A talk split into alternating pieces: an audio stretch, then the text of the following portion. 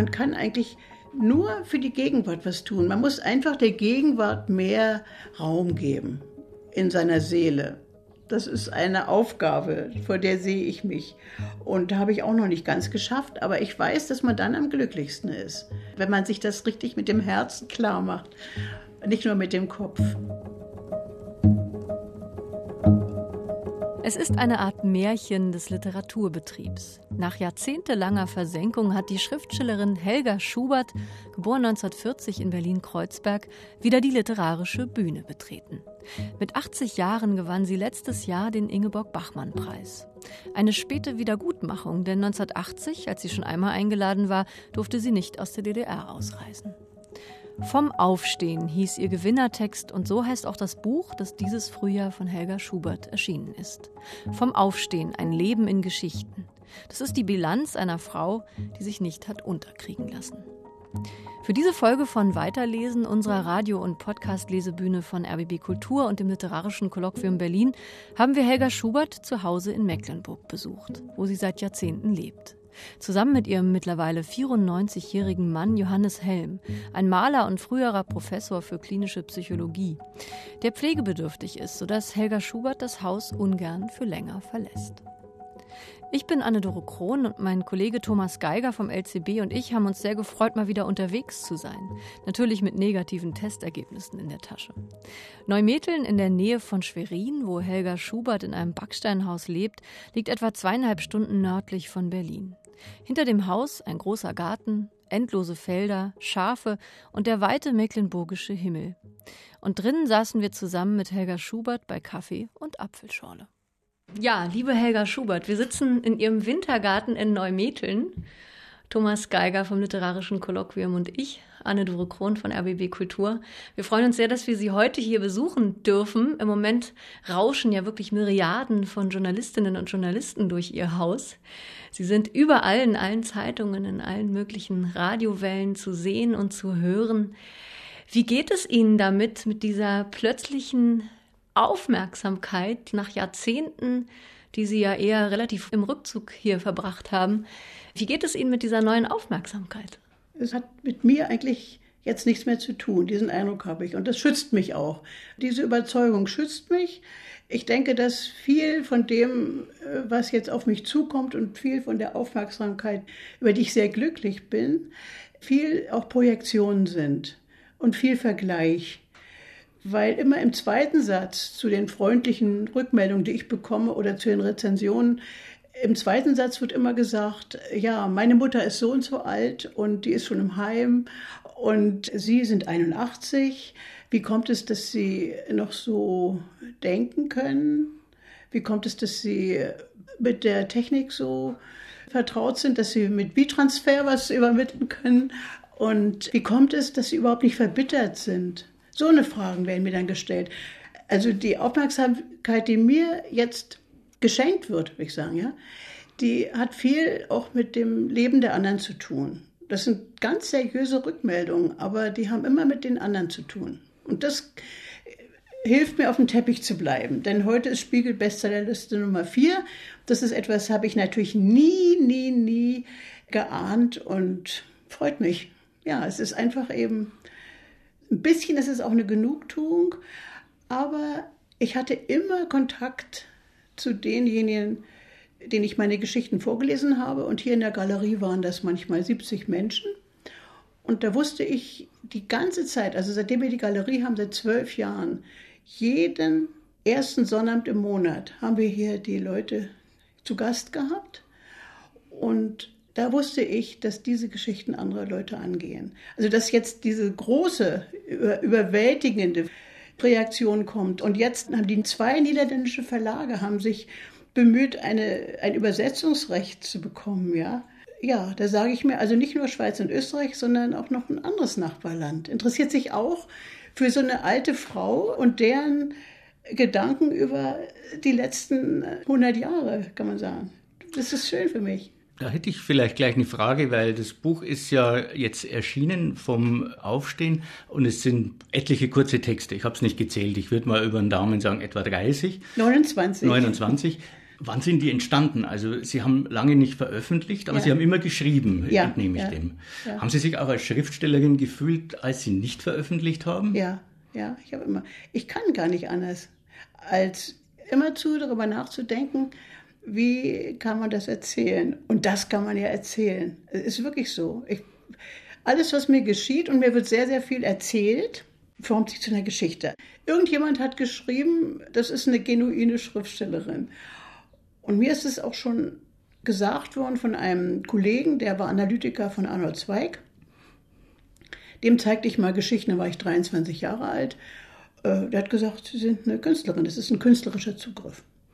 Und so ist es mein ganzes Leben gewesen, dass ich äh, eigentlich mich so total auf meine Intuition verlassen habe.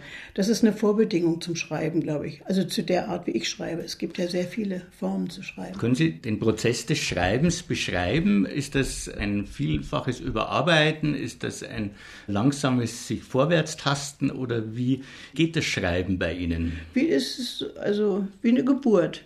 Ich habe mein Kind in, glaube ich, acht oder neun Stunden äh, geboren und das ist eigentlich, viel länger brauche ich nicht für eine Erzählung. Ich bin zwar sehr, sehr lebhaft und bin auch Menschen zugewandt, aber eigentlich ist ein ganz großer, ist wie eine Wohnung in meinem Gehirn und da ist in einem Zimmer, sozusagen das verbotene Zimmer, kann man sagen, da ordnet sich dauernd was und da wird gebacken und da wird, da geht der Hefeteig auf und und da wird äh, auch was geschreddert, da werden Äpfel geschreddert und werden zu Apfelsaft. Und äh, also das manchmal sind es ja auch verschiedene Geschichten, ist nicht nur eine. Und dann denke ich, das passt dazu, das passt dazu. Und es ist eigentlich immerzu in Arbeit. In diesem Zimmer ist immerzu was in Arbeit. Und es kann unheimlich gestört werden, diese Arbeit. Und ich habe gelernt in meinem Leben, dass ich das immer schützen muss. Ich muss es schützen und da habe ich jetzt inzwischen auch schon Techniken entwickelt, wie ich das schütze. Also bei mir geht es darum, nicht Material reinzukriegen in dieses Zimmer. Das kommt dauernd. Das kommt auf mich eingestürzt. Ich habe wenig Filter. Und das zu bewahren, das kann ich im Moment noch, weil ich noch nicht geistig so abgebaut bin, dass ich es wieder vergesse. Es ist also, ich hole das in meine Scheuern. Und dann ist es so ein Ferment. Vielleicht sollte man es eher mit einem Ferment vergleichen, dass es geht. Ich denke, es, es muss in irgendeiner Weise arbeitet es dann. Und dann verlasse ich mich total auf dieses lange Leben. In meiner jetzigen Lebenssituation ist es jetzt so, dass ich das eben nur nachts kann, weil ich am Tag gerade weil ich meinen Mann so lieb habe, denke ich dann, das ist wichtiger, als jetzt zu schreiben. Schreiben kannst du immer noch und so, ja. Aber auf der anderen Seite kann ich nicht immer noch schreiben weil ich selber alt werde. Das ist jetzt im Moment eine andere Situation als die Situation, in der ich war, als ich vor 60 Jahren begann mhm. zu schreiben. Ich habe mit 20 Jahren seitdem immer über, über Erzählbares nachgedacht und am Anfang habe ich eben gedacht, dass ich vielleicht Gedichte schreibe, aber dann so ungefähr nach zehn Jahren Gedichten habe ich gemerkt, dass es eigentlich zu streng ist. Also das ist so streng, die Lyrik, dass ich das gar nicht möchte. Ich möchte diesen Gesetzen nicht folgen, wollte aber eigentlich gerne Dichterin werden. Also dann, seitdem ich 30 bin, weiß ich ganz genau, was ich kann. Und beweisen muss man sich da nichts. Das ist eigentlich mehr dann so ein Bedürfnis, immer was zu machen, aus dem Material was zu machen. Ja, das sind so vielleicht mehr andere Antworten, die ich da gebe. Mich würde aber jetzt doch noch mal interessieren, Sie haben vorhin gesagt, ich bin auf dem Teppich geblieben. Ja. Und Sie haben ja eben auch geschildert, dass Sie erstmal für sich schreiben. Also ja. der, der Akt der Schöpfung ja. ist natürlich einer, den man alleine vollzieht. Ja, und auch das, das Hinstellen und dann gar nicht mehr das furchtbare Bedürfnis haben, jetzt, dass es nun sehr viele Menschen zur Kenntnis nehmen. Also mir genügen dann wirklich die 70, die hier gesessen haben, die haben mir jahrelang genügt. Das war eine Auslese des Lesepublikums. Das war das Bildungsbürgertum, was hier so lebt. Und da sage ich mir, das ist kein anderes, die lesen dieselben Bücher, die alle äh, lesen, die sich jetzt für die Gegenwartsliteratur interessieren oder vielleicht auch für die deutsche Literatur des 19. Jahrhunderts. Das sind diese Leute, die haben Theologie studiert, die sind Physiker, die Mathematiker, das sind Lehrer, das sind Deutschlehrer, die haben hier gesessen. So. Und die wollten meine Erzählung haben. Und dann habe ich gedacht, dann äh, kann ich vielleicht auch das extrapolieren. Bei Lesungen sind manchmal weniger gewesen, wenn ich irgendwo eingeladen war. Sie haben jetzt auf jeden Fall ein sehr viel größeres Publikum mhm. als 70 Menschen. Letztes Jahr der Preis in Klagenfurt, der Bachmann-Wettbewerb ja. und jetzt der Erzählungsband vom Aufstehen. Ja. Das Publikum ist sehr viel größer geworden. Würden Sie trotzdem sagen, es hat sich dadurch nichts verändert beim Schreiben oder schreiben Sie jetzt anders? Zwacken Sie vielleicht doch noch ein bisschen mehr Zeit nachts ab oder ist es dann doch gleich nee, geblieben? Der Akt nee, der Schöpfung hat sich schon, nicht verändert. Nö, ich habe schon seitdem wieder geschrieben. Dann bin ich auch beim Sammeln für das nächste Buch. Ich habe schon einen Vertrag dafür mit dem DTV. Ist natürlich ein reiner Glücksfall. Das ist ein Glücksfall, ja. Und die, äh, die ziehen auch Bücher, die sie sowieso machen wollten, ziehen sie jetzt im Sommer. Also die Judasfrauen und wer da drin wird jetzt im Sommer gemacht. Die Umschläge sind schon fertig. Ihre Bücher von früher werden jetzt, werden jetzt neu aufgelegt. aufgelegt. Ja, die werden und wir haben schon, das wird reingenommen ins, ins Sommerprogramm und das Schreiben selbst äh, ist ja jetzt wieder dieses Grübeln. Also diese Figuren, die da vorkommen, das sind zwei, äh, die sitzen jetzt hier gerade mit im Raum und machen sich so ein bisschen äh, ihre Gedanken und sind ein Teil von mir und haben, leben schon lange nicht mehr. Und da habe ich jetzt unter meinem Bett habe ich schon äh, zwei so Schubladen, die man unter das Bett schiebt. Da werden alles, was mir so auffällt zu diesen Sachen, die sind da schon drin. Und dann gucke ich mir ab und zu an, dann Fotos. Also es ist, im Moment ist es so eine ganz, ganz schöne und auch ein bisschen sicherere Situation, als ich früher hatte. Da habe ich gewusst, dass ich das jetzt in, beim nächsten Bilderwechsel vortrage. Aber jetzt haben wir schon seit einem Jahr ja gar keinen Bilderwechsel. Also jetzt habe ich gar keine Rückmeldung hätte jetzt theoretisch gar keine. Die erste kam durch den Bachmann-Wettbewerb und da waren wir schon seit März geschlossen hier mhm. in der Galerie. Also das ist alles jetzt zur richtigen Zeit gekommen, ganz merkwürdig, nicht? Jetzt ist plötzlich meine Rückmeldung ist jetzt die Lektorin, die vom Deutschen Taschenverlag auch hier gewesen ist und die ist so jung und äh, die hat dann äh, Fragen gestellt. Sie ist eine westdeutsche Intellektuelle, die also Fragen gestellt hat, aus einer, sagen wir mal, produktiven Unkenntnis, würde ich sagen. Die hat bestimmte Sachen, also nur das Beispiel, ja, da sagt sie, ach, Sie haben sich hier geirrt in dem Buch äh, aus Versehen, ich hier verbessere das jetzt mal, ja. Sie haben geschrieben, hat keine Ausreise bekommen, ja, aber ich habe dann schon verbessert, sagt sie, hat keine Ausreisegenehmigung bekommen, ja, sowas. Ich sage ja, aber das Umgangssprachliche ist Ausreise. Und wir haben mehrere Sachen gefunden, die wir wirklich im Gespräch gefunden haben, die einfach unterschiedliche Sprache Ost-West sind. Und ich habe darauf bestanden, und es ist völlig akzeptiert worden, auch von diesem Münchner Verlag ja nun, dass ich mein DDR-Sprech, was unbedingt zum Authentischen gehört für diese Geschichte, dass ich das beibehalten kann. Und dann haben wir immer so gelacht, die war insgesamt vier Tage hier. Dann sagt sie, ach, das ist jetzt wieder DDR-Sprache, nicht? So irgendwas, äh, wenn Russizismen sind im, in, der, im, in der Grammatik oder so dieser, diese Infinitivumstellung, ja, zwischen dritten und vierten Fall, die ist ja im Russischen, ne? Wenn ich das gemacht habe, um eine Figur zu charakterisieren oder irgendeinen Gedanken, der damals so war, das ist jetzt akzeptiert worden. Und das finde ich so schön, dass einem auch selber dieses andere Sprechen klar wird und äh, der andere Mensch, der aber jetzt eine andere Sozialisation hat und auch noch jünger ist, zur übernächsten Generation gehört, sich dafür interessiert. Also das war im letzten Jahr für mich das Schönste. Also es mussten jetzt gar nicht viele sein, es mussten nicht 70 sein oder jetzt, ich weiß ja nicht mehr, die haben in der ersten Woche schon die zweite Auflage gedruckt, nicht? weiß ich jetzt nicht. Es kommen unwahrscheinlich schöne Briefe, aber das sind für mich im Grunde genommen Teile der 70 Menschen, sage ich mir mal.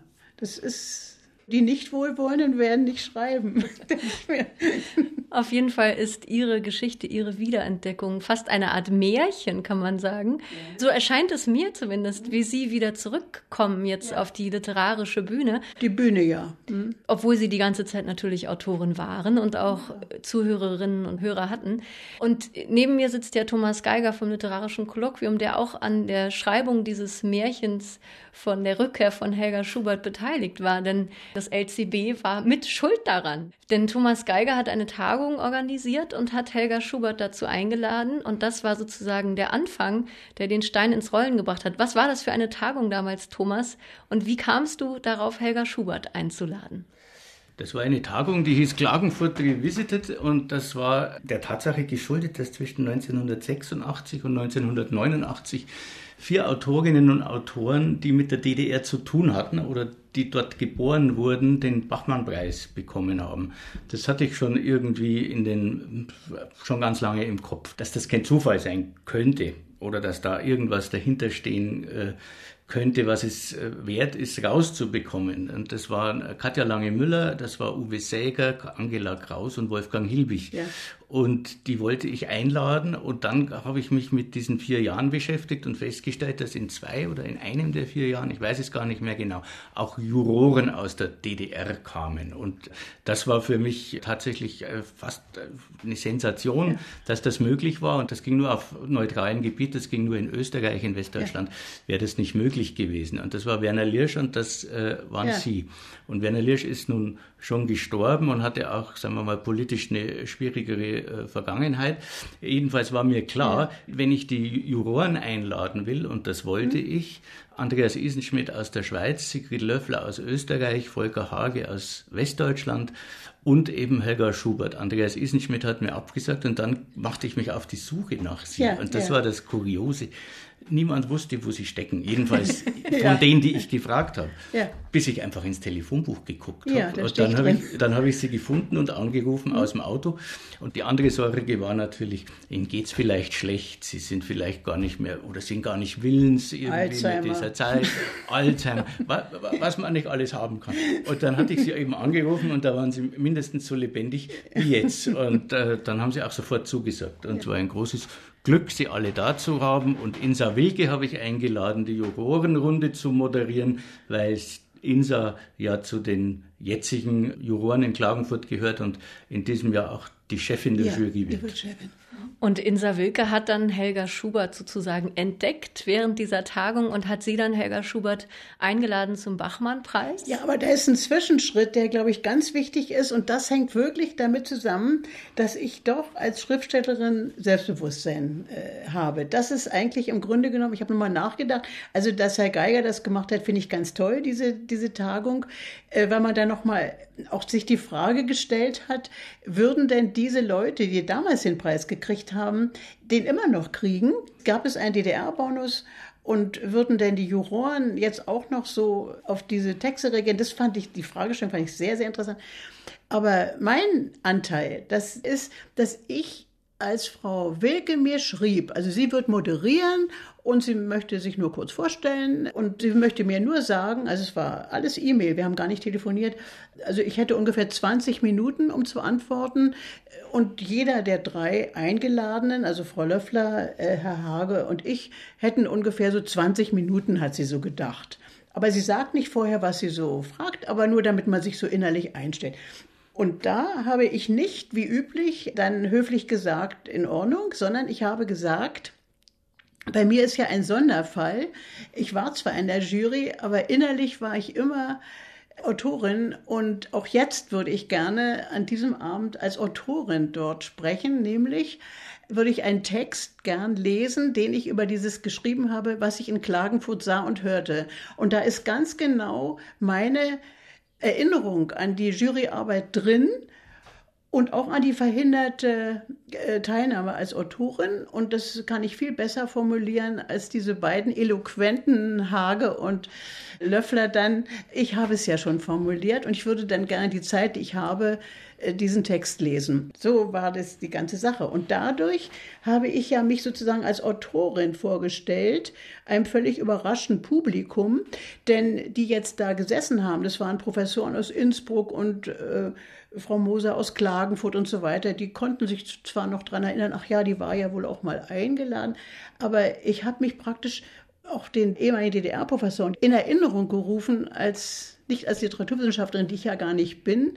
sondern eigentlich als Autorin. Und das war ein Akt des, des Selbstbewusstseins bei mir. Das, Im Nachhinein sage ich mir, das ist mein kleiner Anteil, weil die plötzlich gedacht haben, also Frau Wilke hat zu mir gesagt, Sie können ja richtig gut schreiben. Und das war ihre kurze Überlegung, auch die Absurdität aufzuheben, glaube ich. Sie hätte sich ja auch mit mir sehr blamieren können. was willst du mit der alten Ziege da? Ja, kann doch sein. Äh, das ist ja ein Risiko gewesen. Und da hat sie mich gefragt, ob ich jetzt Texte hätte, jetzt zum Lesen. Und da habe ich gesagt, ja, ungefähr 100 Erzählungen hätte ich wohl. Und dann habe ich, sollte ich ihr das schicken und habe ihr mehr geschickt als die elf Seiten, damit sie das auch sieht. Ich wollte ihr sagen, es ist ein Resonanzboden da. Wenn Sie mich vorschlagen, es ist mehr da. Und ich weiß genau, ich darf bloß elf Seiten und die werde ich auch machen, aber jetzt habe ich ihr 60 geschickt. Und dann hat sie gesagt, ja, kürzer und ich schlage sie vor. So, also ich will bloß damit sagen, schon in der Psychotherapie war das bei mir so, das, was Sie immer so in der Ausbildung zu mir gesagt haben, wenn ich nicht äh, verstanden habe, warum ein Mensch in Schwierigkeiten ist, ja, ich dachte, ist doch intelligent, ist alles Mögliche. Dann ist mir in der Supervision gesagt worden, ja, das können Sie gar nicht verstehen, weil Sie nämlich sich anstrengen. Also Sie tun etwas dafür. Und der, der jetzt hier so rumjammert und klagt und wie ihm das Leben, also einen Streich nach dem anderen spielt und, und so weiter, das ist jemand, der irgendwie erwartet, dass was ihm gereicht wird oder etwas für ihn getan wird. Andere Leute sind schuld an seinem Schicksal. Und dass ich das jetzt gemacht habe, das ist mir aber jetzt vorige Woche in Vorbereitung unseres Gesprächs äh, nochmal klar geworden, ist ja eigentlich, ich habe mich eigentlich erwachsen benommen.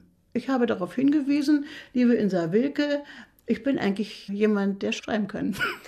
Und so kam es dann, dass Sie, Helga Schubert, nachdem Sie 1980 aus der DDR hm. nicht ausreisen durften, ja. um als Autorin eben ja. in Klagenfurt aufzutreten, letztes Jahr. Was dann, mich immer geärgert hat. Ja, und Sie haben, Sie sind dann aufgestanden, kann man sagen. Ja. Und damit sind wir bei Ihrem Buchtitel vom Aufstehen und haben sich als Autorin wieder in Erinnerung gebracht, haben ja. letztes Jahr diesen Bachmann-Preis dann tatsächlich auch gewonnen. Mhm. Und jetzt ist dieser Erzählungsband da. Vom Aufstehen heißt er wie ihr Klagenfurt-Text. Ja. Und das ist natürlich ein wunderbarer Titel. Und wenn man ihn jetzt ein bisschen zugehört hat, dann hat man den Eindruck, dieses Verb aufstehen, ja. vom Aufstehen, sich behaupten, sich erwachsen Bedeutung, zu ja. verhalten, hat in ihrem Leben eine große, große Bedeutung. Welche ja. Bedeutung hat denn dieses Verb für Sie? Und wie kam es, dass das der Titel auch wurde? War das schnell klar? Also ich habe gedacht, dass der Bachmann-Text das 80. Jahr heißt. Das war eine Hommage mhm. an, äh, an Ingeborg Bachmann, weil ich den Text das 30. Jahr so toll finde und weil ich denke, Mensch, das ist so toll geschrieben. Äh, bis auf den letzten Satz hat sie Bachmann das geschrieben. Steh auf, dir ist kein Knochen gebrochen. Jemand, der nur rumlabert, seitenlang, äh, also buchseitenlang. Und dann sagt eben eine andere Stimme, die Autorin, des Autoren, ich eigentlich, steh auf, dir ist kein Knochen gebrochen. Da dachte ich, ich mache eine Erzählung, das 80. Jahr, hatte ich eigentlich vor. Und äh, dann habe ich wirklich gedacht, schäm dich, du kannst dich nicht äh, in einem Bachmann-Wettbewerb mit einer Hommage an die Bachmann bewerben. Das ist zu deutlich, das ist unanständig. Da kann man ja sie mal einfließen lassen, habe ich auch. Äh, ein Satz kommt auch vor, da, da beziehe ich mich auf sie, aber nicht im Titel. Und dann habe ich gedacht, ja, dann mache ich es vor dem Aufstehen. Vor dem Aufstehen habe ich überlegt. Und dann vom Aufstehen. Dann habe ich gedacht, das ist der Titel. Das wusste ich dann, weil ich ja immer alles auf den letzten Satz mache und dann stehe ich zum Schluss auf. Und in dem Text stehe ich ja zum Schluss auf, wirklich auf. Es ist ja vor dem Aufstehen beim Wachwerden. Wachwerden bis Aufstehen. Und zwischendurch kann man lauter Sachen variieren, die alle damit zusammenhängen, dass man sich mit etwas nicht abfindet. Und äh, da kommen DDR-Sachen drin vor, aber nur so angedeutet. Im Grunde geht es um eine Lebensbilanz, dass man sich nicht hat unterkriegen lassen. Darum geht es eigentlich. Und das ist das offensichtlich, das habe ich nur für mich geschrieben und wollte einen richtig guten Text schreiben. So. Und als ich den abgab, wusste ich eigentlich schon, das ist die beste Erzählung, die ich in meinem Leben geschrieben habe. Das wusste ich. Und dann kam genau diese Reaktion, die ich bei mir selber ja nur hatte. Also ich wollte die ja nicht bei anderen hervorrufen. Das ist ja der Unterschied. Ich wollte, bin ja kein Mensch, der missioniert oder oder sagt, ach, ihr müsst aufstehen oder so ein Blödsinn, so gar nicht. Sondern einmal sagen die anderen ja eigentlich, warum eigentlich nicht? Könnte ich ja eigentlich auch mal probieren, mit der Person Frieden zu schließen oder mich hier nicht als Opfer zu sehen. Das ist ja das, ja dass man sich nicht als Opfer sieht, das finde ich ganz wichtig. Es hat was zu tun mit der Überzeugung, ich kann mein Leben eigentlich doch viel mehr gestalten, als ich bisher denke. Und vor allen Dingen darf ich niemand anderem die Schuld geben. Ich muss immer versuchen, das zu ändern. Oder muss gehen aus der Situation. Oder, aber auf jeden Fall nicht so, ach Gott, ich armes Opfer, ja. Und das ist offensichtlich etwas, was äh, anderen Menschen in ganz anderen Lebensbereichen und Lebensbezügen und, und Altersstufen und so, dass, dass die daraus für sich selber irgendeinen Schluss ziehen, der positiv ist. Also denn, und das muss es machen. Das war nicht meine Absicht. Ich freue mich darüber. Ich finde das auch einen sehr wichtigen Aspekt, weil das Opfer ist was Passives. Dann ja. ist man, man ist ausgeschaltet. Und die anderen sind stärker, die, die, anderen haben gesiegt. Man, genau, ja. all, das, all das spielt da mit und mhm. äh, deswegen verstehe ich das sehr ja. gut, dass man kein Opfer sein will, auch wenn man tatsächlich geschädigt worden ist. Ja, ja. Und dass man aber, erstmal muss man schildern, dass man das äh, sieht, dass man das Destruktive sieht. Dann muss man sehen, also es gibt ganz viele Aspekte, da kann man wirklich drüber nachdenken, ohne sich selbst zu zerfleischen, weil es auch was mit der Zukunft dann zu tun hat, dass man sich das und das nicht mehr gefallen lässt zum Beispiel oder dass man einfach sagt, darüber werde ich jetzt nicht mehr weiter streiten. Das ist für mich jetzt etwas, das kann ich jetzt nicht ändern. Oder, aber dass man irgendeine aktive Position zu etwas findet, äh, das man bisher als ziemlich unüberwindbar gehalten hat. Sie haben ja zwei Berufe. Sie sind Schriftstellerin und Sie sind Psychotherapeutin. Welcher Beruf hat denn den anderen mehr geprägt?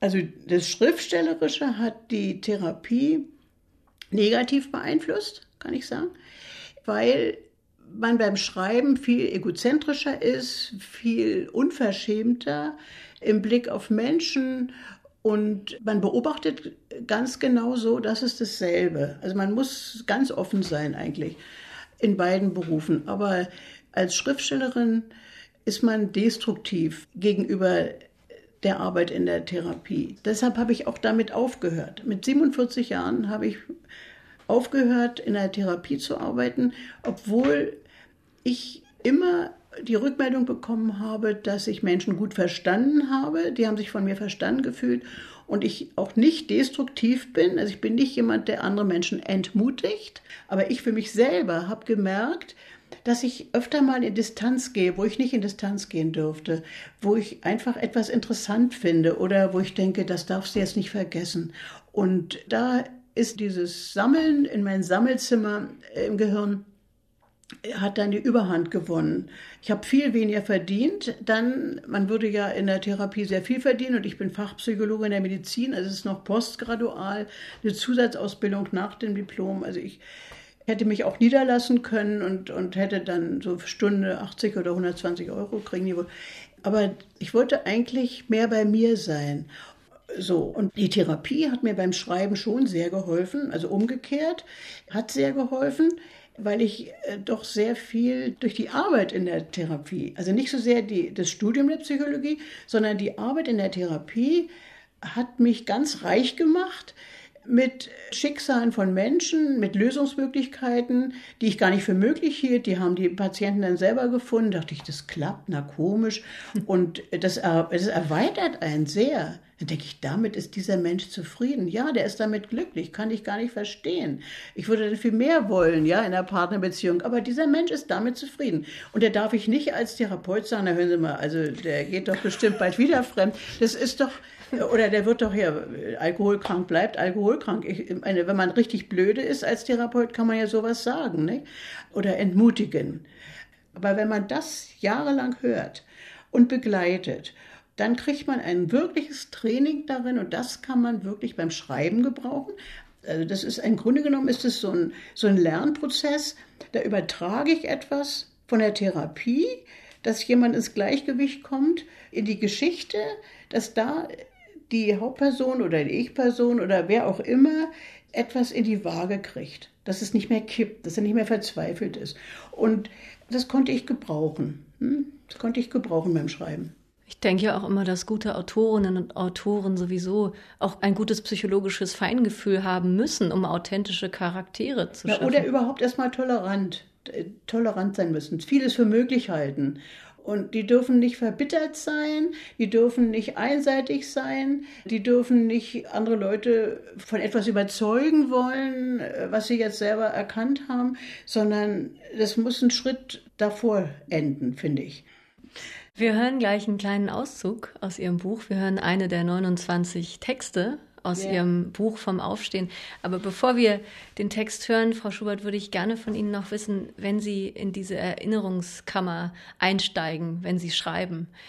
Wie gehen Sie da vor? Wie viel autobiografisches fließt da ein? Inwiefern vermischt es sich mit Geschichten, die Sie gehört haben, ob als Therapeutin, ob von Bekannten, von Freunden? Denn diesen Band vom Aufstehen den könnte man rein autobiografisch lesen? Ich glaube, dass das alles authentisch ist, aber dass ich es reinnehme in die Geschichte, das ist deshalb, weil ich weiß, dass es gefiltert ist. Also so muss ich es vielleicht sagen. Das ist jetzt gar keine ausweichende Antwort, sondern es ist 100 Aussprüche oder 100 Erinnerungen, die ähnlich sind, die mir auch erzählt werden, die ermutigen mich eigentlich erst dazu, dass ich das überhaupt erzähle. Also so rum ist es eigentlich. Und weil ich es dann auch so erlebt habe oder ähnlich oder ganz anders, äh, kann ich es dann erzählen.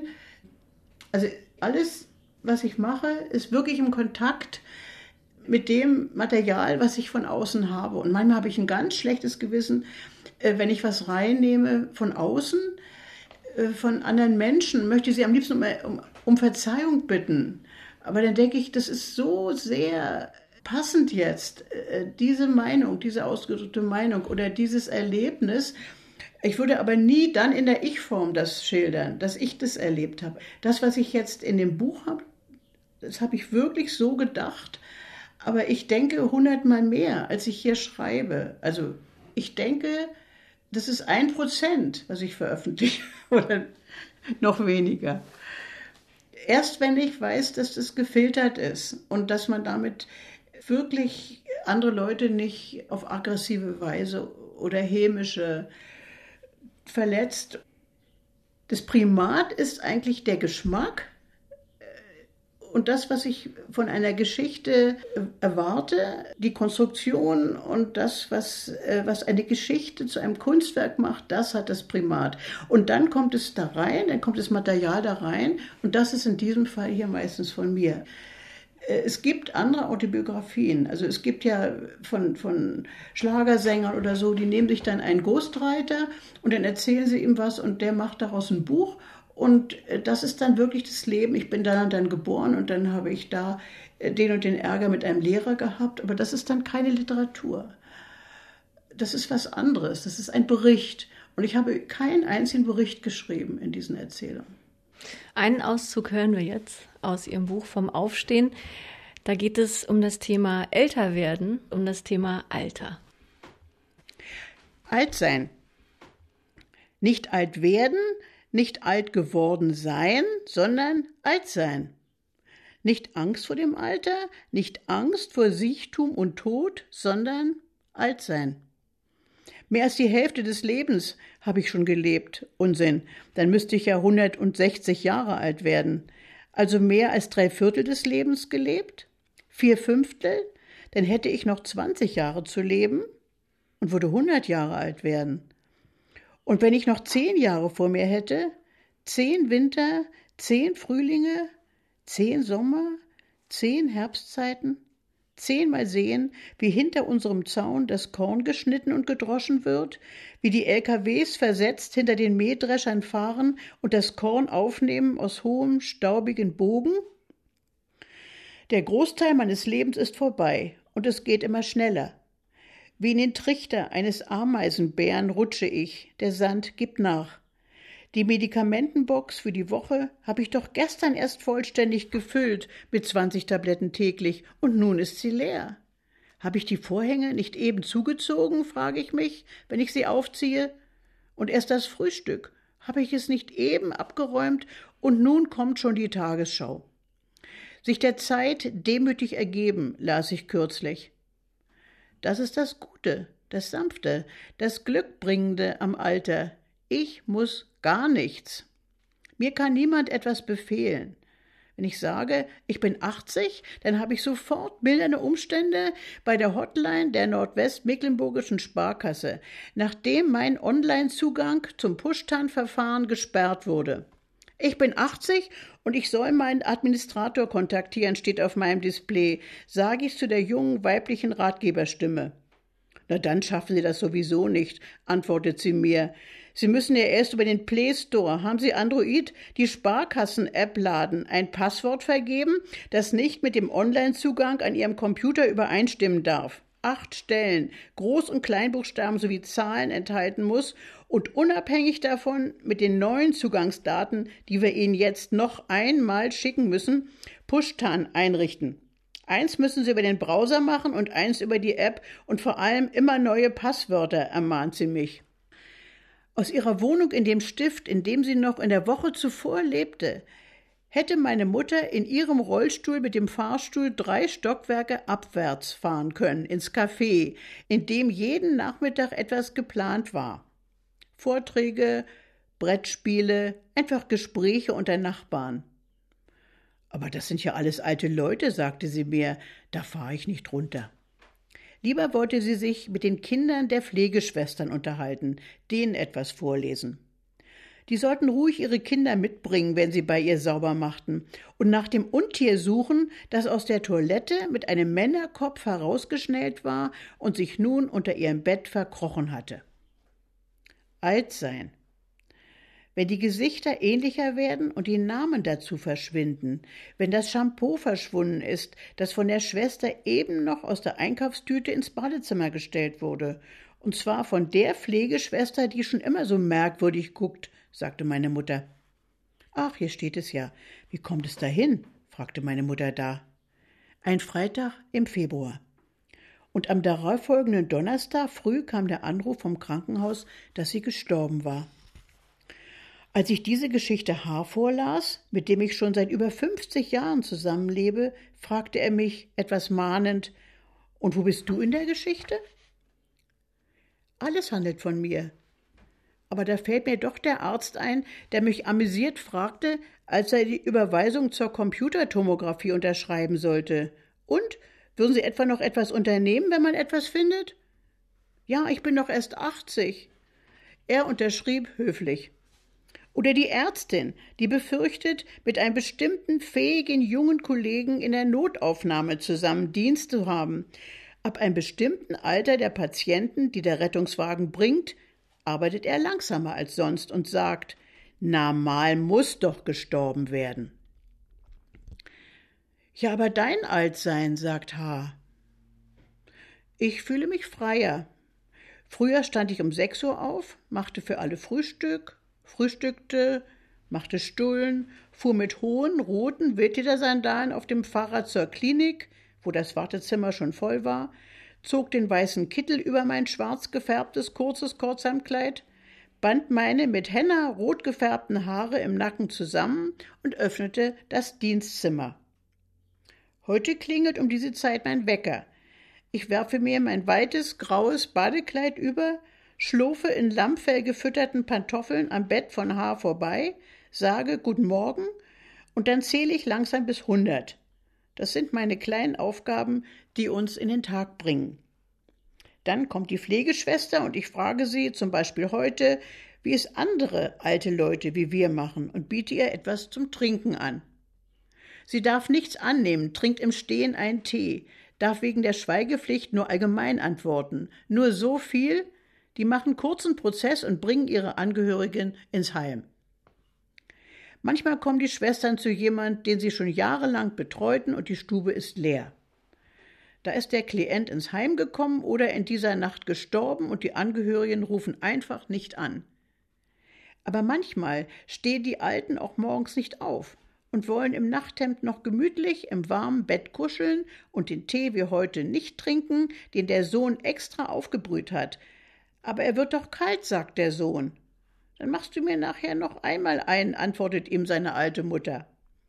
Wollen bis zum Schluss bestimmen, meinte die freundliche Schwester und setzte sich mit ihrem Kaffee auf eine Stuhlkante. Ich habe doch nur 25 Minuten. Man kann sie nämlich mit GPS orten. Aber dein Altsein, mahnt mein Mann. Ich komme beim Älterwerden ganz langsam in der Gegenwart an. Früher habe ich oft an die Sätze voll Missgunst denken müssen, aus der Vergangenheit zwar, aber wie in einer Giftwolke umwehten sie mich, oder an abergläubische Warnungen, diese bösen Ahnungen anderer Menschen, die mich bedrückten, oder an grausige Bilder, die andere Menschen quälten und die sie an mich weiterleiten wollten, um sich davon zu erlösen. Ich komme beim Älterwerden auch langsam aus der Zukunft an, ich nehme Abschied von den Aussichtstürmen, die ich nie besteigen, den warmen Meeren, in denen ich nie baden werde, den Opernhäusern, den Museen in fernen Hauptstädten, der transsibirischen Eisenbahn, in der ich nicht schlafen werde. Denn ich habe mir in meinem langen Leben alles einverleibt, was ich wollte, an Liebe, Wärme, Bildern, Erinnerungen, Fantasien, Sonaten. Es ist alles in diesem Moment in mir, und wenn ich ganz alt bin, vielleicht gelähmt und vielleicht blind und vielleicht sehr hilfsbedürftig, dann wird das alles auch noch immer in mir sein. Das ist nämlich mein Schatz, mein unveräußerlicher. Ich habe wie jeder Mensch meinen Schatz in mir vergraben. Ja, in diese Richtung müsste deine Geschichte gehen, sagt er. In diese Richtung.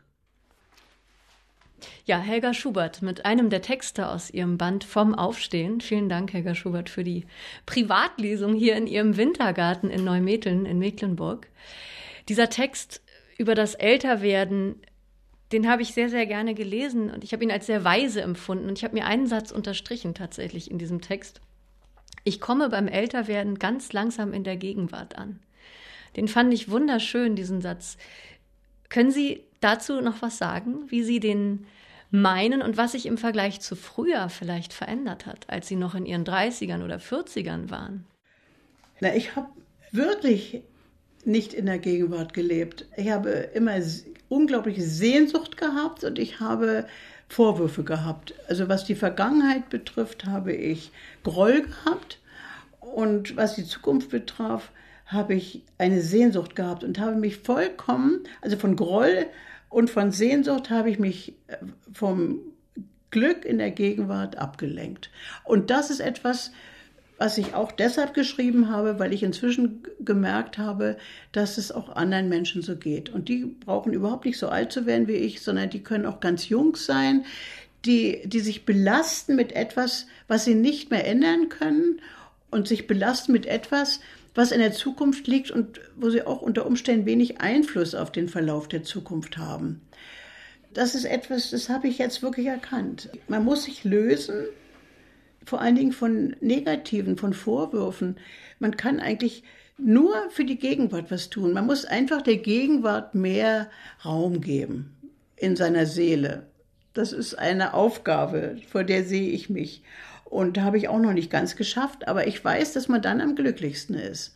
Man kann versuchen, sich vernünftig zu verhalten und sich verantwortungsvoll, äh, was die Zukunft betrifft, und sich verantwortungsvoll verhalten. Und man kann Versprechen halten. Und manche sind gläubig, dazu gehöre ich auch, dass man sagt, also auch in Zukunft werde ich das und das versuchen und werde friedlich sein. Und äh, ich werde nicht, nicht nachtragend sein. Und ich kann mir für die Zukunft was vornehmen. Oder ich kann sagen, na, das war doch ja ganz, mit dem redest du nie wieder. Und ich kann in die, für die Vergangenheit mir auch ganz viel Belastung vorstellen. Also, dass man, dass man immer zu, das, dann hat man gar nicht mehr Platz für die Gegenwart. Das ist mir richtig klar geworden langsam. Ich habe auch so sehr über die DDR immer nachgedacht und da spreche ich mit Menschen, die haben da noch gar nicht gelebt, die waren da noch gar nicht geboren, kann ich mir aber gar nicht vorstellen, ja. Die können sich überhaupt keine Grenze vorstellen. Die können, dann will ich die immer aufklären, wie froh sie sein können, dass sie jetzt in einer offenen Gesellschaft leben, will immer gar keiner hören von den jungen Leuten, äh, weil die immer sagen, ja, aber hier, äh, der Numerus Clausus ist doch hier ziemlich streng. Das kann man doch auch mit der DDR vergleichen. Da kam auch nicht alles im Studium und dann möchte ich die wieder alle aufklären, missionarisch, dann möchte ich Ihnen den Unterschied wieder sagen zwischen offener Gesellschaft und totalitärer und ja, aber das ist auch diktatorisch. Also dann merke ich immer, eigentlich geht es um die Gegenwart. Also eigentlich geht es um das, was der, auch der andere Mensch und auch man selber jetzt in der Gegenwart im Grunde genommen hat an Möglichkeiten und an, an Weite und so. Das macht eigentlich glücklich, wenn man sich das richtig mit dem Herzen klar macht, nicht nur mit dem Kopf. Ja. Ein Durchzieher in diesem Buch ist das Verhältnis mit ihrer Mutter, das ein schwieriges war. Ja. Und in diesem Text vom Älterwerden, wo sie diese Waage finden, ist auch der Tod ihrer Mutter mit, mit drinnen. In einem anderen der 30 Texte schreiben sie, dass sie eine junge Pastorin getroffen haben bei einem Kuraufenthalt, die sie auf einen Irrtum aufmerksam gemacht hat, nämlich das Gebot, seine Eltern müsse man lieben, meinten sie. Ja, und die mein Leben lang habe ich das gedacht. Und, und die Pastorin sagte, nein, der Text würde lauten, man müsse sie achten. Ehre. Das hat sie befreit. Und ist dieses Befreien auch in diesem Text vom Älterwerden mit dem Tod der Mutter oder haben Sie das vorher schon geschafft, da eine, wie soll ich sagen, eine ausgeglichenere Haltung zu ihrer Mutter zu gewinnen? Ja, ich habe respektiert habe ich sie eigentlich immer. Das war bei mir schon, das war in mir immer. Es war auch Furcht dabei. Aber diese Befreiung ist im Alter von 76 Jahren bei mir gekommen nach dem Gespräch mit dieser Pastorin. Und da bin ich richtig ganz offiziell in ein dort angebotenes seelsorgerisches Gespräch, das hat sie angeboten, im Vorraum der Kirche der Insel Just war das. Da habe ich gedacht, ja, ich bin berechtigt, sie das zu fragen, weil es etwas Religiöses ist und dass ich das nicht erfüllen kann. Und als die, und da war ich 76, als die das sagte zu mir, da habe ich ein, das ist wie ein Ringzersprung, wie im Märchen vom Froschkönig, dass ich gedacht habe, was hast du dich belastet? Das hast du dich belastet dein Leben lang dann kann ich dieses Gebot ja erfüllen. Also es ist für mich sehr wichtig, Gebote zu erfüllen. Es ist für mich so eine Richtschnur. Das ist etwas, was mich immer auch erdet. Und das konnte ich nicht. Die anderen Gebote kann ich einigermaßen erfüllen. Du sollst nicht falsch Zeugnis reden gegenüber deinem Nächsten, fällt mir auch sehr schwer, weil ich so spöttisch bin. Aber da denke ich, naja, Falschzeugnis ist ja nur, ist ja, wenn ich es falsch sagen würde. Also wenn ich es richtig äh, sage, ist es ja nicht ein Verstoß gegen das Gebot. Aber das fällt mir schwer. Da muss ich öfter dran denken und denke, jetzt bist du mal ruhig, das wirst du jetzt nicht laut sagen. Aber dieses ist ein, für mich ein zentrales Gebot, das ich mein Leben lang nicht erfüllen konnte. Und plötzlich sitze ich da vor dieser jungen Frau, die sich nachher als eine, eine Professorin sogar entpuppte und die hat in dem Moment sofort ihr Argument gefunden. Was denkt sie, hm. was denkt sie denn da? Was, wie, ist, wie ist denn das vierte Gebot, sagte sie zu mir, wie ihrer Meinung nach. ja, und da lachte sie direkt ein bisschen und sagte, ja, das haben sie sich umsonst beschwert. Liebe ist freiwillig. Und vor allen Dingen hat es zwei Seiten. Nicht nur, dass sie nicht lieben können und stattdessen aber es reicht, um dieses Gebot zu erfüllen, einen anderen Menschen zu respektieren, in diesem Fall die Eltern, sondern man kann es auch von den Eltern nicht erwarten. Auch die müssen nicht lieben. Die müssen nur ihre Kinder respektieren. Ja, und da war auch gleich wieder das Gleichgewicht hergestellt, weil ich dachte, na gut, ich konnte es nicht, aber sie auch nicht. Und das ist mir damals erst, das ist ein solches Tabu. Und das muss vielen Menschen ein solches Tabu sein, sonst hätten mich nicht so viele gerade darauf angesprochen. Ich dachte immer, ob die von der DDR irgendwas, dass ich das so kritisch sehe, das ist für die Leute gar nicht so zentral, wenn sie das Buch lesen. Aber das scheint zentral zu sein, dass man nicht sich zu einem Gefühl zwingen muss, sondern zu einer Haltung kann ich mich durch Nachdenken und, und durch Abwägen, also zur Haltung des Respektierens, dazu kann ich kommen. Das ist etwas, das kann ich erreichen und das ist auch menschlich und das, da würde ja auch ziemlich viel im Leben und auch, im, auch unter den Staaten würde es gar gut gehen, wenn die sich wenigstens respektieren würden. Man muss aber eben die Ambivalenz akzeptieren. Ja. Und das ist auch eine große Qualität ihrer Texte, dass die Ambivalenz in diesem Fall jetzt im Verhältnis von Ihnen, Helga Schubert, zu Ihrer Mutter immer wieder beschrieben wird. Mhm. Es gab sehr viele schwierige Momente, es gab aber auch innige Momente und Ihre Mutter starb, als Sie 75 Jahre alt waren. Also ist es noch gar nicht so lange her. Ja. Hätten Sie vorher auch schon solche Texte, solche zum Teil ja auch intime, private Texte über ihre Mutter schreiben können? Die wollte das immer. Die, die wollte immer, dass ich über sie schreibe und hat auch kurz vor ihrem Tod gesagt, ich habe deine ganzen früheren Erzählungen gelesen und ich muss dir mal was sagen. Also die sind wirklich sehr schön. Das hat sie zu mir gesagt. Also das, das bezog sich aber ihr Respektieren äh, mir gegenüber bezog sich darauf, dass ich mir den richtigen Partner zum Heiraten in der zweiten Ehe gesucht habe. Das fand sie richtig. Also es war, es war sehr selektiv, was sie an mir respektierte. Dass ich gute Zensuren hatte oder so und auch jetzt dann, dass ich ihr, ich, mir ist jetzt erst aufgefallen, die ganzen Jacken, die ich habe, die sind von dir, sagte sie. Du hast wirklich daran gedacht, nicht nur eine Winter- und eine Sommerjacke mir zu schenken, sondern eben auch eine Regenjacke. Äh, und ich habe den Eindruck, dass du manchmal denkst, dass ich das nicht genug schätzen kann, hat sie zu mir gesagt. Also das sind so Sachen, die war vollständig klar bis zum Schluss und ich hätte vorher das nicht schreiben können. Äh, das hätte sie, glaube ich, verletzt, weil sie ja nicht so weit war wie ich inzwischen. Sie war nicht so weit, dass sie an sich akzeptiert hat, dass sie mich nicht liebt. Wenn sie das akzeptiert hätte, dass ich ihr so fremd bin, dass sie mich nicht lieben kann, aber, aber dass das ihr sozusagen verziehen ist oder von, sie war auch nicht gläubig, also für sie war es insofern kein Problem, sondern sie hat es, glaube ich, sehr im Dunkeln gelassen und immer versucht, an mir irgendwas auszusetzen, ja. Da ist sie eigentlich unversöhnt gestorben, aber auf der anderen Seite habe ich ihr gesagt, ich habe ihr gesagt, kurz vorm Tod, dass ich ihr eben das Leben verdanke. Das habe ich also nicht nur in der Geschichte geschrieben, sondern das habe ich auch selbst gesagt. Und dass ich ihr nichts vorwerfe. Und erinnerst du dich noch an die schlimmen Sachen, die ich zu dir gesagt habe? Hat sie mich gefragt. Da ist so drei Tage vom Tod.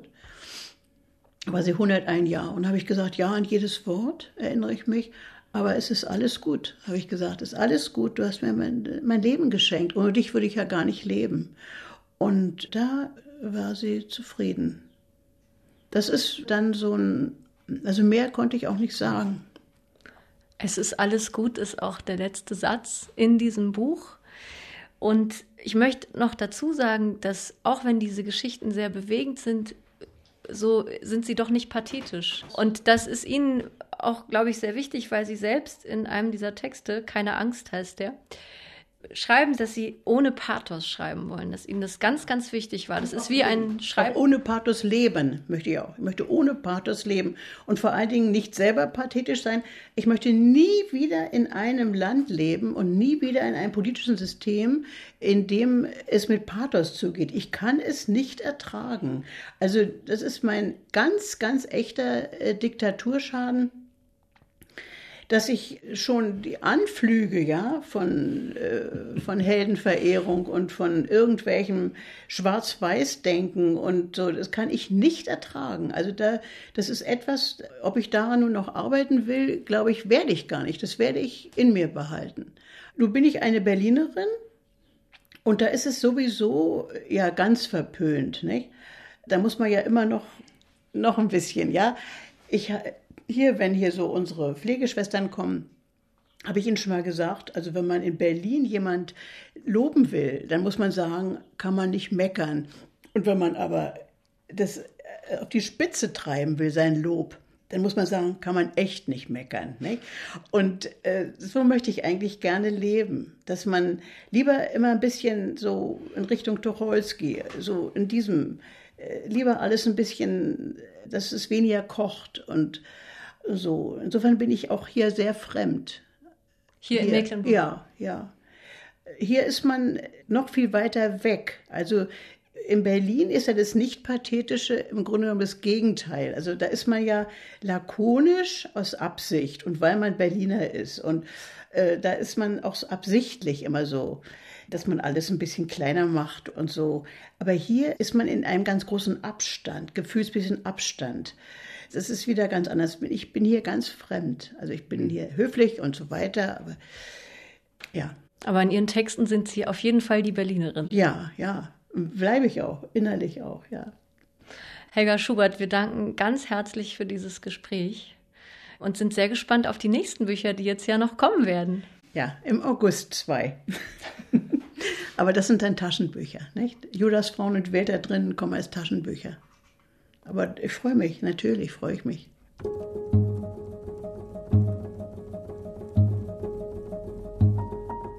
Helga Schubert, gerade 81 Jahre alt geworden, mit ihrem Buch Vom Aufstehen. Ein Leben in Geschichten. Erschienen im DTV-Verlag, 224 Seiten, 22 Euro. Das war Weiterlesen für heute. Dieses Mal mit Thomas Geiger vom LCB und mir aus Neumeteln in Mecklenburg im Haus der Schriftstellerin Helga Schubert. Ich bin Anne-Doro Krohn und ich sage Tschüss, lesen Sie weiter.